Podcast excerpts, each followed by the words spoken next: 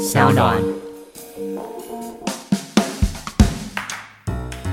光是今年的那个金钟奖，你看到一个蓝衣的小朋友穿着丁字裤，然后大家一直、哦、那个很过分，这 focus 在他丁字裤，他说好勇敢。蓝衣人是穿礼服，可是我们的媒体也好，或是我们一般的大众对原住民的那种文化不是很清楚，所以会闹成哎那么小的岛怎么会有那么大的误解啊？大家好，我是法律白话文运动的站长桂智。我们今天这一集的议题很特别，相信大多数的听众朋友，应该都没有听过这个名词，它叫做《原住民族传统智慧创作保护条例》。那这个东西大家都没有听过，可是他想要保障的东西，其实大家都知道，就是说我们常常在日常生活中、电视上、电影中。或者网络上现在常常看到很多原住民族他们的文化的元素会被运用在这些创作表演里面，甚至是我们的可能日常生活中的艺术啊、建筑啊，我们常常都会去使用到原住民族传统的这样子的一些智慧。比如说大家耳熟能详的《欢乐英酒歌》是这个郭英男的一首代表性的歌曲，那在这个亚特兰大奥运有被使用过。但是这样子的一个传统智慧呢，在今天这个案例里面呢，它出现了一个很有趣，我们过去都没有遇过状况，那就是说原住民族委员会。他在某一次的这个公开场合，他表演了奇美部落的一个传统的舞蹈，结果奇美部落认为原住民族委员会这样子的一个行为侵害到他们的权益，所以一状告上法庭。这样子的案例其实过去前所未闻，而且他状告的对象是应该要来保住原住民族权益的原委会。那我们今天邀请到这个奇美部落的富隆大哥，以及代表这个案件的蒋新佑蒋律师来到现场，来跟大家聊聊这个案件。各位听众大家好，我们先问问看富隆大哥好了，这个案件。它有没有一个来龙去脉或一个始末？就是说，奇美部落为什么这么大胆要去告这个游泳会，要去告官？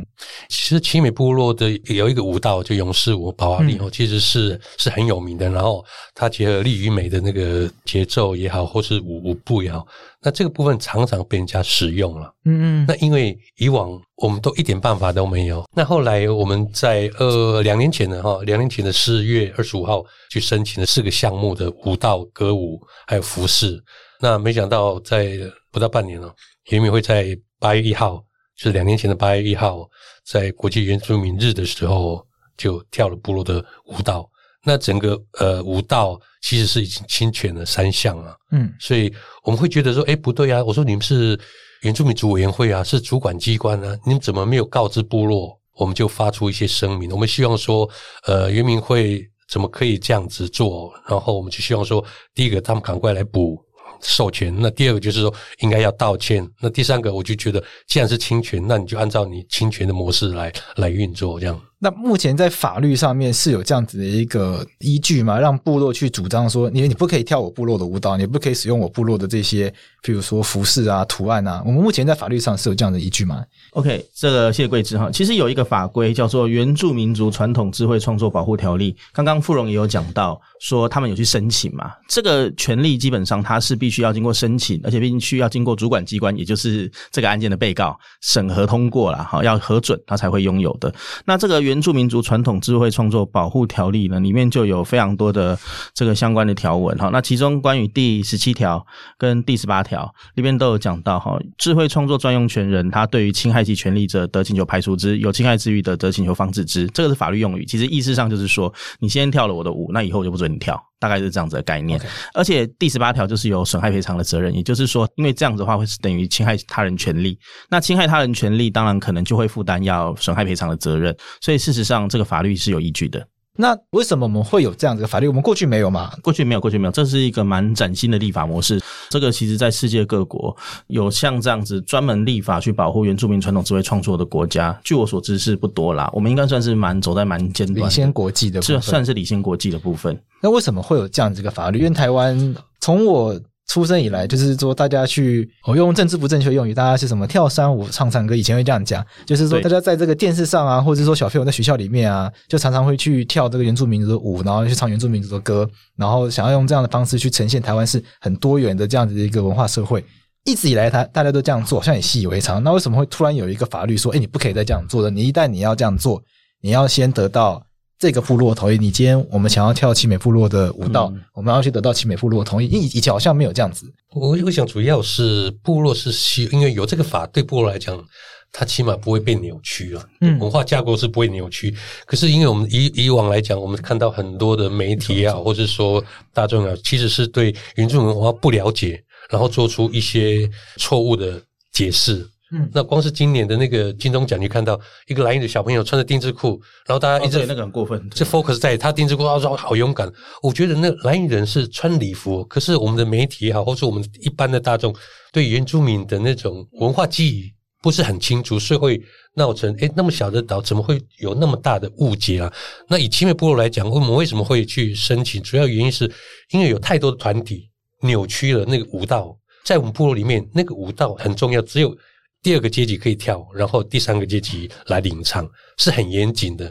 第第二个阶级跟第三个阶级是什么意思？你说阿美族的，对阿美族，我们我们奇美部落，奇美部落会分把大家分阶级，呃分对。然后第二个阶级叫什么名字？叫九比海，九比海。我发音不标准，就尽量学习。那第三个阶级是 独孤路，独孤路。嗯，对。OK，所以一定要九比海跳舞，然后独孤路领唱。哦，一定是一定要这个组合。呃，对，一定要这样的组合。它有它背后的意义吗？有有有有，因为。那个是只有在祭典的时候可以跳，所以我们在申请这一个项目的时候，我们有特别提到说，这个舞蹈一定是部落在祭典的时候跳，或是部落为主体来跳。如果你要跳的话，一定要经过申请，不然我们部落会遭到比如说欠收啦，或者有什么什么什么意外。哦，所以我们在那个申请的条文里面特别有讲述。可是原民会一直说合理使用，因为推展原住民文化。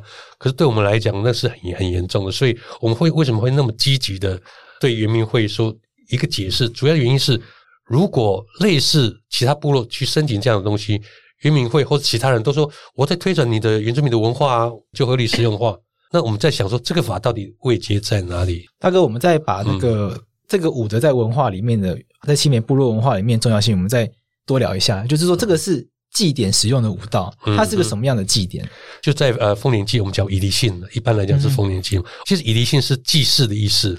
那为什么那个阶级只有那个阶级可以跳？因为那个阶级是部落里面最最有力的，呃，最强壮的。然后他们用部落最强的舞蹈，在祭典的时候来祭祀我们祖先说。我们是很强悍的，所以他们来跳，然后第三个阶级领唱。领唱，那由第三个阶级来领唱，有它的含义在吗？因为所有的在祭典，原住民很多的祭典其实是训练。第三个阶级就是哥哥嘛，有哥哥就在训练这个阶级哦，我的弟弟们那个力力与美的展现。哦，所以第二个阶级是比较年轻的啊，对对对，第三个阶级是最最小的。哦，所以最菜的是第一阶级，对对，我以为第一阶级是最老的啊，没有没有没有没有，颠倒颠倒，OK，对对。那为什么台湾的法律会？开始有想要保障这样子的东西。好，呃，事实上就刚刚富荣也有讲到啦，说事实上原住民族的这个歌舞的这个部分啊，事实上是一个非常传统的，而且是有文化意涵的一个这样子的一个一个内容。对，那基本上本来台湾是没有这样子的法律，没有错。那因为确实现在世界各国那都有领先式的想要去保障原住民的相关的权利，都会去检讨说，那以往我们这样子对文化的对待是不是不正确的，所以才会有像现在这样子，就是去。一个多元文化维护的这样一个思维出现，那也因此台湾也是跟上这个潮流了哈。对，但是这个部分我们必须要说，其实关于原住民族的这个传统智慧创作保护的这个条例哈，它是在民国九十六年的时候通过，算是领先世界。那我认为说，现在台湾在原住民族文化创作有一个这样子专属的权利的这个情形来讲的话，是一个属于比较特别的情形，世界各国有的并不多。那为什么我们要这样子特别去保护呢？其实也还有一个重点是在于说，原原住民族他们的创作比较不能够套入现在智慧财产权的这个体系里面去。怎么说？智慧财产权其实一般来讲，我们可能比较容易想到的三个最重要的法律：专利、商标跟著作权。是。那原住民族他们的整体的。创作最多的智慧创作最多的可能是图腾，那或者是一些服饰，那或者是歌舞这一类的。如果真的要套用的话，会比较接近著作权可能可以保护的范围。可是它跟著作权的要件是完全不合的。第一个就是我们找不到这个创作人是谁。它可能已经流传了几百年了。哦，这是祖先留下来，祖先留下来的嘛，就会变成说你要找说今天要像著作权一样说这个创作人是谁，那是不可能的事情。我觉得可能是大家一起每一代每一代加入，每一代每一代对，他他也会他也会演变，是它也会演变，它不见得说就是啊这首歌或者是这个歌舞就这样永远下来。再来还有一个点就是说著作权有时候我们会要求它可能必须要有一些什么原创性的要件呐，哦对对，那这个要件其实也会变得很有趣，就是。我们到底要怎么证明说这个图腾它是什么崭新独一无二的？等等之类的。哦、这个驻村就是这个部落发明，就是这个部落出来的。对，可是第一个我们找不到个人来归属，对第二个那些要件在解释上都会有有所困难。是，然后再来第三个，事实上这些创作是老早，甚至可能早于著作权法在台湾施行。就已经出现了，一定早于了，相信一定一定早于，所以其实原住民很早就到台湾来了。是是是是，所以就会变成说，你用现行的法律去规范、去保护这些原住民的传统智慧创作，根本做不到。但是它重不重要？它其实很重要。那我们可不可以说，因为其实它跟现在的法规是不合的，那我们就干脆不保护？那这个说法其实就会造成说，其实我们某种程度上对原住民族的这个传统的保护绝对是不周到的。因为我们讲的更直接一点，是不是会有很多文创商品？那甚至是刚刚。富荣讲的也就是本案的情形，一些政府机关或团体，他们觉得说啊，反正我在帮你宣扬原住民族文化，就乱用，那用的方法还不对。那这种情形的话，是不是就造成说，其实文化就被扭曲了，或者是我们常说这个是所谓的文化剽窃的情形？是，所以其实为了要遏制这种情形啦，我们就有一个原住民族传统智慧创作的保护条例，它保护的原住民传统智慧创作，那我自己个人是认为跟智慧财产是不完全相容，当然它有类似的地方，就是它是无体财产，也就是它看不到摸不到。但是这不代表说，我们今天要用传统的智慧财产的角度去解读这个原住民族的传统智慧创作，它的立法目的是不一样的。它基本上是本于保护多元文化的价值，然后也从原住民族基本法里面去衍生出来。这是第一点，它跟著作权、智慧财产这种概念是不同的。是，那再来就是说，它取得的方式也不同。一般来讲，著作权的话，基本上你画完就有了啦。这个叫做创作自动保护主义。著作权不用特别去注册了，你对对对，著作文章写完了就有就有了嘛。对对对，这个台湾以前曾经有采取要登记过了，但现在就是没有。那原住民族传统智慧创作。这个部分它确实是要经过主管机关的审查，但是它的审查并不是创设的概念，而是登记的概念。就是跟大家解释一下，法律人讲创设的话，表示说你要去登记。你要去登记后才有这个权利，譬如说结婚，你要去登记了，你才算正式的结婚。你自己那边办那个流水席啊，请了一万人来啊，那都不算。嗯。可是刚刚蒋律师意思有点像是说，这个权利应该确认性的啦，应该这样。这个权利其实本来就在了，只是说你要去行政机关那边登记来确认你有这个权利。没有错，没有错。可是他没有否定说，就算你没有去登记，也不代表你没有权利哦。对，它的概念也像这样，是，只是说，如果你没有去登记，确实你没有办法利用那个法规，你没办法行使。法院上告的时候，法院就会说，哎，你还没有登记啊，那你不可以告。虽然你有这个权利，但你不可以。主张有点像这样子的感觉，是没有错。当然，其实，在实际操作上是没有什么太大的差别，因为你没有登记，就等于那个法条就不适用了。对，对一般人来说，没有太大，没有太没有太大。对法律人来说，有一个奥妙在里面。对对对，这个其实是一个尊重的概念，就是其实我们并不是用一种我现在原住民族，哎，你们有这样的传统智慧创作，所以我生给你，这实在太不礼貌了啦。对，哦，对对，概念上应该是你们确实有，但是很抱歉，因为行政上的需要，我们还是必须要经过审查。我觉得应该用这种角度去解释。还有有一个清大的教授叫黄居正教授啦，他有一篇文章，我觉得写的不错，但是比较法律性质的文章。他其实就有说，像这样子的情形，我们基本上是有一点点，我甚至认为是一个补救措施。本质上啦，哈，这个原住民族的传统智慧创作是老早我们就应该要在法律上去承认并且保护的，只是我们现在是没办法，因为可能以前大家思想也没这么进步，没有那么尊重多元文化，所以事实上我们现在是有一点点像是立法，然后但是我们是要往前去保护，等于补破洞的概念，补破洞、补破网的概念。原住民的传统的音乐被使用，因为它不是著作权的概念嘛，因为有时候那是部落的集体权的，对，没错的概念。可是谁谁来？谁来拥有？所以后来才会可能就有了这样的专用权的设定，然后那以以我们部落来讲，其实我们碰到很多的状况，比如说，比如说穿着那个呃花莲七角川族群的头饰，然后跳我们的舞蹈，我们觉得不伦不类。你说穿其他部落的衣服，对对对对对，然后再过来就是像那个呃屏东的一个文化发展中心，也是原民会呃下属的机构，然后他们在二零一六年在南太平洋艺术节的时候，在关岛。他们就穿着那个马兰的服饰，马兰部落对阿美族的对阿美族马兰部落，然后跳我们部落的舞蹈，我们就抗议，我说你们怎么可以这样子？然后没有，我们这个活动是很一般、很休闲的东西，很很休闲的场合，不是正式的。可是对我们来讲又不对啊，我们这个舞蹈是很很慎重的，是在祭典的，是是有祭仪的。是啊，你怎么可以用这种很随便、很欢乐的？像我们一般，我们不会在比如说。部落常常会在那个什么呃有婚礼之后，我们就会跳舞。跳的舞一定不是跟祭典的舞是一样的，因为祭典的舞本来就是有祭典的意义在里面，Okay. 有祭祀意义在里面。嗯，可是他们就是沿用这个东西，可是这个又是我们自己族人的，你可能听众朋友比较不了解部分，包括我在内了，哦、就是我也比较不了解部分。就是说，你刚刚讲到说马兰部落的衣服，然后跳你们的舞，可是对于我们这些外人来说，就会理解说，可是都是阿美族啊，这个这可能会是错误的来源。那对于部落的人来说，是怎么去看待这样子的一个差异？早期哈，呃，就我的理解哈，就是早期一个部落是一个国家的概念了。哦，一个部落就是一个国家，是一个国家的概念，所以部落会有年龄阶级，部落有军队。OK，原因是这样子，所以你看，我很多的战役都是部落跟部落之间打，可能为了什么传统领域掠区，都都在这样子。所以以前的概念是，只要你是外面的部落，我们就叫阿萨，你就是敌人。嗯，所以有很多的文化结构，其实因为你处的环境跟空间不一样，比如说像我们那边，我们有捕鱼季，可是海边的就有海季。哦，好，然后比如说呃，哪一个地方的祭典的时候，一定跟那个环境时空。有有关系，那个部落的地理位置，对，它周边有什么自然资源，一定有影响。对对，所以那个一定是不一样的。所以每一个部落的文化内涵其实也都不一样。比如像部落隔大概十几公里的一个港口部落，它的记忆也不一样啊。还有奇美部落隔壁的，对对对对，也是不一样啊，歌也不一样啊。所以我们在做这些呃登记的时候，其实是一定要找到。是你部落很专属的东西，它那个也很严谨。我们在整个申请的过程里面都很严谨。我也很好奇啊，这个要怎么申请？因为我们比如说法律人会处理到商标权、专利权的申请，那这个是原住民的这个传统创作、传统智慧，对，因为那个因为那个时候就是那个专用专用权的那个法通过了以后，那我们也在思考说谁来做。那其实后来大家都没空啊，没有一个专属的人来来去做。可是后来发现说，哎，别人都在在很努力在做。那我们也花了很长的时间去做。那后来青美部落是自己部落里面的人写吗？还是找我们自己写？对对，我们部落找律师当法律顾问？没有没有没有没有，几个朋友就大家邀集，然后开部落会议啦，然后要申请哪几个要项。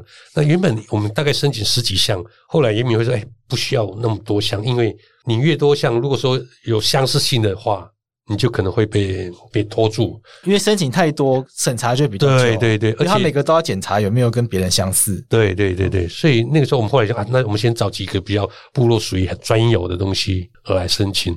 结果不到半年就又发生了这样的状况，我们就觉得，哎，第一个是原民会啦，那第二个是又是呃下属的文化发展中心的舞者跳的，更不应该了。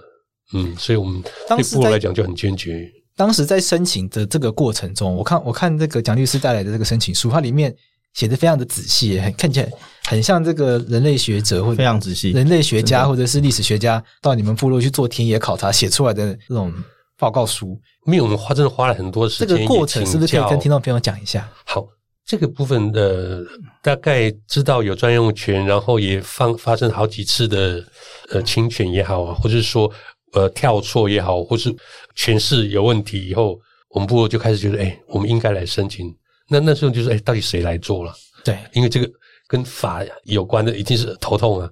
对，那申请法律的东西，对，对，对，律师写都头很痛。那后来我们当然也写不出，我们当然也依照依照那些呃法规啊，就是规定。那当然有一个团体啦，就是有会负责来协助怎么申请。那当然，人主要就是部落的人来来弄嘛。然后所以。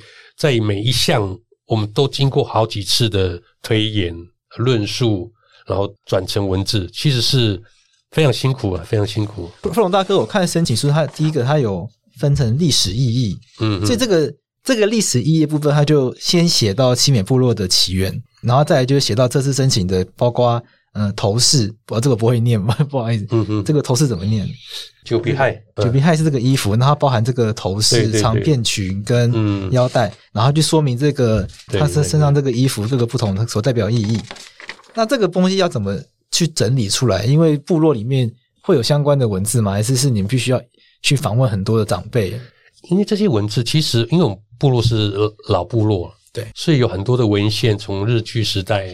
哦，比如说流传的一些文史资料都有，OK。然后我们部落也这个文化文化活动其实是蛮蛮强的，所以这个部分的呃论述也好，或是撰写，其实对我们来讲不是那么难呐、啊。是，哎，那因为我们就是锁定说大概有四项，一个歌歌舞是一一套，然后服饰是一套，还有一个是呃始祖传说歌，还有一个送灵的歌，大概有四项。就另外两个也是歌曲。对对对，歌曲的部分，对对对对，它里面也是有一些要求。这个原住民族传统智慧创作保护实施办法，它里面有要求申请书的格式，嗯，对，所以它是有一些指引没有错。但是确实，这个这些申请书在我们自己看来，也觉得它是非常完整，而且这个记载也很详实，然后论述的也很清楚。这个想必是花非常多的功夫才能够取得这样子的权利。那就诚如我说，它跟著作权不一样的点是在于它要经过审查啦。对，那著作权一般是写完就有。所以，因此，其实这个案子我们觉得最特别的地方是，它这个经过审查是圆明会内部要由专人去审查，然后审查通过了，在一百零七年的四月取得这个权利，结果八月圆圆明会就。就未经同意利用啦，所以其实这个时间是非常密接的。嗯、我们也觉得说，这这种情形，原住民族委员会、原民会应该是很难委为不知，说，哎，我不知道有这个东西，嗯、或者是说，哎，这个权利的范围我不了解。我觉得他们都很难这样子推诿啦。这毕竟其实就是同一个机关做的事情，我让你过了这个权利，但是我马上就利用了。我自己会好奇说一个点，因为刚刚讲到穿马兰部落的衣服跳奇美部落的舞，我想这个大家都可以理解，不能接受的原因，所以你怎么可以把这个人家的文化？随便乱乱凑一乱凑一通，因为台湾过去其实这样子的一个反省常常出现，譬如说外交部派什么外交尖兵到到其他国家去宣扬台湾文化，然后可能就会戴阿美族的帽子，然后穿邹族的衣服，然后跳什么邵族的舞，这种情况非常常出现，所以后来。大家很用力的批评之后，这种状况越来越来改善。但是在这个地方，我就会想到一个有趣一点。那我想，原民会可能也会有这样子的一个主张，就是说，今天这样子的一个原住民族的这个传统的智慧结晶、传统的创作，它用这样子的很完整的方式公告出来之后，它有点像专利权的感觉。因为专利权，我们将一个技术申请专利，它其实是要把整个技术完整的写出来。因为专利权它的概念是，呃，十年或二十年之间。只有专利权人可以使用这个技术，但时间过了之后呢，要要让大家都可以用，所以你必须要把专利的细节告诉大家。它有公开了，它有一个公，公开制度，它有一个公开的概念。那我想，原住民族智慧创作，它它也要公开。那是不是有一个想法是说，也希望让这样子的一个文化更推广，让大家知道？那原住民族委员会他们是不是会觉得说，为什么我不可以把你的舞让更多的人，让更多台湾人或更多这个？我们国家的这个友邦来去认识这样子的一个使用，难道不会是所谓的合理使用吗？呃，我先讲一下，我自己个人认为，它跟专利有一个点不大一致啦。专利的概念其实是因为我们要促进创作。要促进创作，所以我们会认为说，如果说今天一个创作我们没有办法给他独占专用权，那以后谁要做这种事情？对，要不然就大家都把它当成秘密藏起来，也不愿意公开嘛。就希望他大家分享。对，所以它其实是一个交换的条件，也就是说，我今天我把我的创作公开出来，并且把技术细节也要公公开出来，然后但是麻烦你给我一段时间的专用权，让我可以用这个去赚钱。哦，让让你赚十年，让你赚十年、二十年，这都有可能。呃，Okay. 发明是二十年了。好，对对对，大概是这样的概念。可是。原住民族传统智慧创作，就诚如我刚说，它不是那样的观念。事实上，原住民族传统智慧创作在创作的当下，市场根本就没有出来。他们也不是为了市场而创作，其实也不是为了赚钱吧？不是为了赚完全不是为了赚钱而创作的。再加上说，事实上，原住民族传统智慧创作，它的法规设计也跟专利不一样。第一个，它的保障是永久。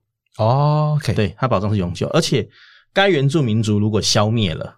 那请问一下，这个权利是归属给公共财，还是说归属给国家？都不是，是归属给全体原住民族。是，所以其实一开始它的立法设计上跟专利的想法是截然不同的。对，那从这个角度来说的话，就会变成说，我们今天并不是说为了要促进更多的原住民族传统智慧创作，所以我来利用它，而是因为原住民传统智慧创作以前一直被这个台湾。这这个政府，或者是说被这个市民法这个体系给忽视，我们觉得这样子不可以，因此我们回过头来不破网说，那我们应该是要保障它，而且我们是要尊重它到永久这样子。那从这样的角度来看，我们再去检讨刚刚讲的合理使用。第一个就是这个利用目的本来说为了要促进，所以就多利用，这个就不存在了。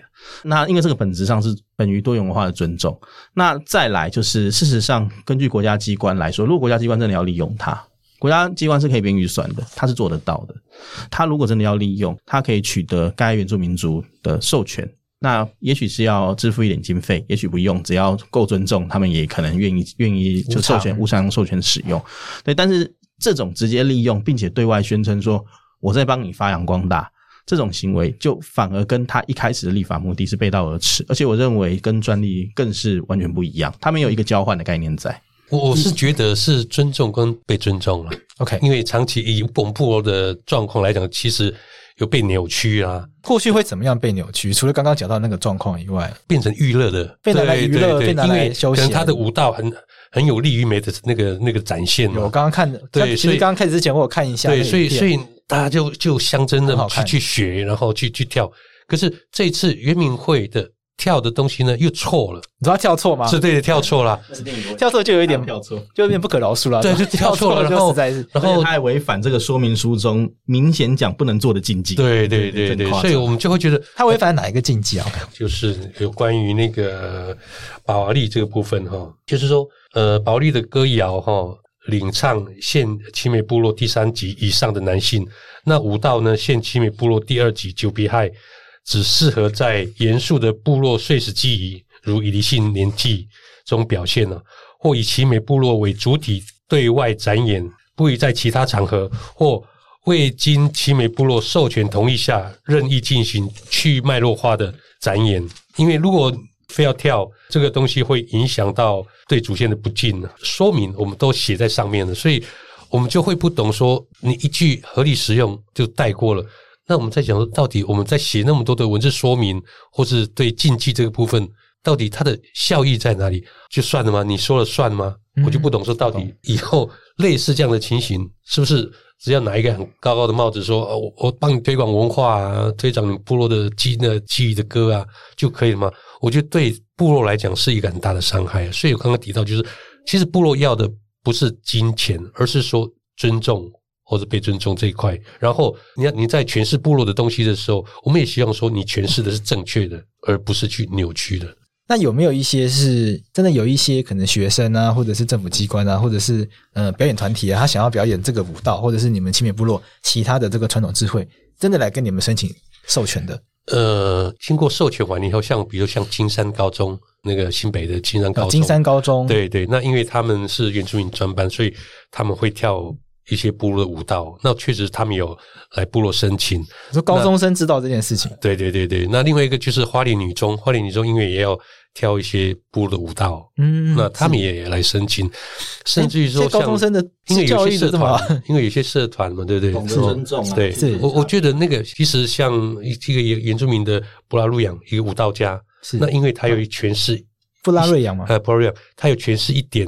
部落的东西，那特别来告知说，哎，我我有这样的状况，哦，来，是不是会有侵权到了？都会来请教嘛，哈。那我觉得那个这是部落要的，因为像金山的他们，呃，暑假都会到部落，OK，呃，来来学。我我们也很乐意啦，就是说，因为这种东西本来就是这样，就是呃，如果你们愿意学，那我们也希望说你来到部落，然后我们部落也会也会很严谨的，不管是文化的论述，然后当你在跳的时候。你就知道说，我我为什么跳这个舞舞蹈？你知道它的来龙去脉，所以在跳的时候你就知道，你知道那个背景是什么。呃，所以对部落来讲，其实部落要的只是这个部分而已，就是尊重嘛。不然之前我们其实抗议那么多次，有关于那个呃文化发展中心他们在南台湾艺术节的时候跳的奇美部落的舞蹈的时候，我们怎么抗议？一点效益都没有，但摩斯完全不理嘛，不理不理啊！因为他说啊，没那个没事，那个他不是正式的场合啊。对部落来讲，情何以堪呢？就是你你们怎么可以这样子跳？可是我们一点办法都没有。那其实那个也不只是奇美部落的专用权了，其实我们还有授权给隔壁一个部落叫叫瑞良，叫法闹部落的。那因为他们也是我们部落迁徙的一个小聚落啦。OK，是啊，所以也不是说只有我们部落有而已，而是说如何让。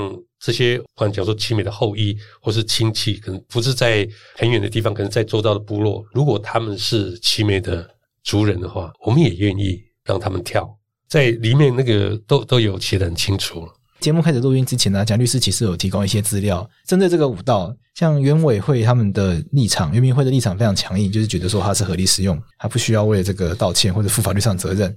可是我们蒋律师提供的另外一个资料是，玉里镇的镇长好像在有些场合也使用到这个舞蹈，所以后来有向部落道歉。那为什么会有这么大的差别？你觉得？应该是去年了，去年的玉里镇的一个联合丰年祭，然后有一个。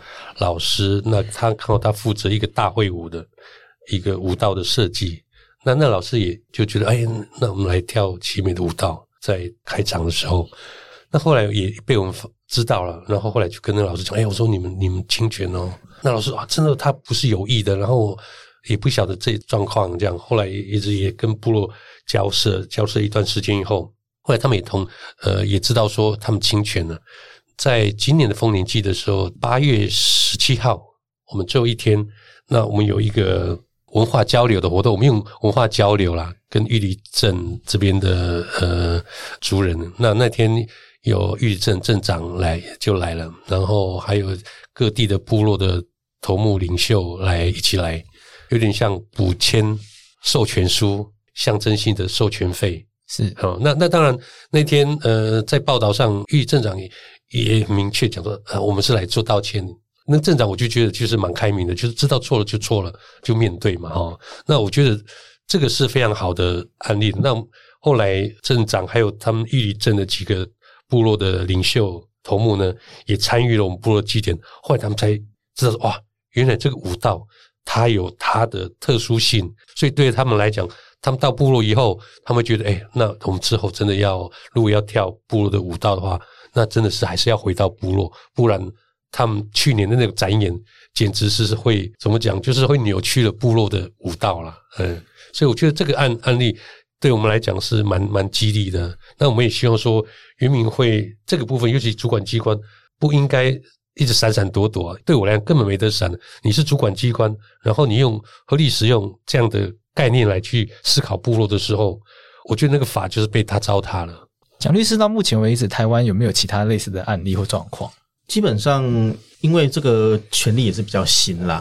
就我所知，目前相关诉讼是有两件，一件是少族的，不过它并不是因为侵权所衍生的诉讼，而是因为他申请然后没有过，然后现在正在打行政诉讼。哦、那侵权的诉讼，这应该是唯一的一件，而且也是第一件。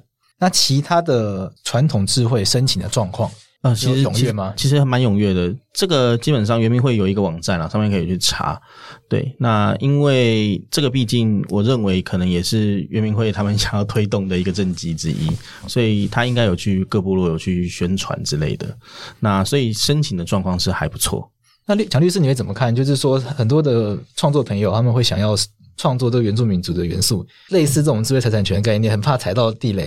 今天很多听众朋友听到这个这集之后，才知道说哇。原来原住民的这个传统智慧已经受到法律上的保障，那你会怎么建议这些朋友说，未来在创作上面，第一个保障他们自己的权益，同时也要尽量的可以去尊重到这个部落，尊重到原住民族。我个人认为，事实上，其实你要运用，如果这个图腾不是你设计的，你要拿来用，你本来心里就要有准备，这可能会是别人的东西。就算不是原住民传统智慧创作，也有可能是别人的著作权啊。啊，对。所以，所以其实我认为这个部分，其实如果是一个真正有心的创作者，尊重原创这部分，本来你自己就应该要知道，你本来就不能随便剽窃别人的东西。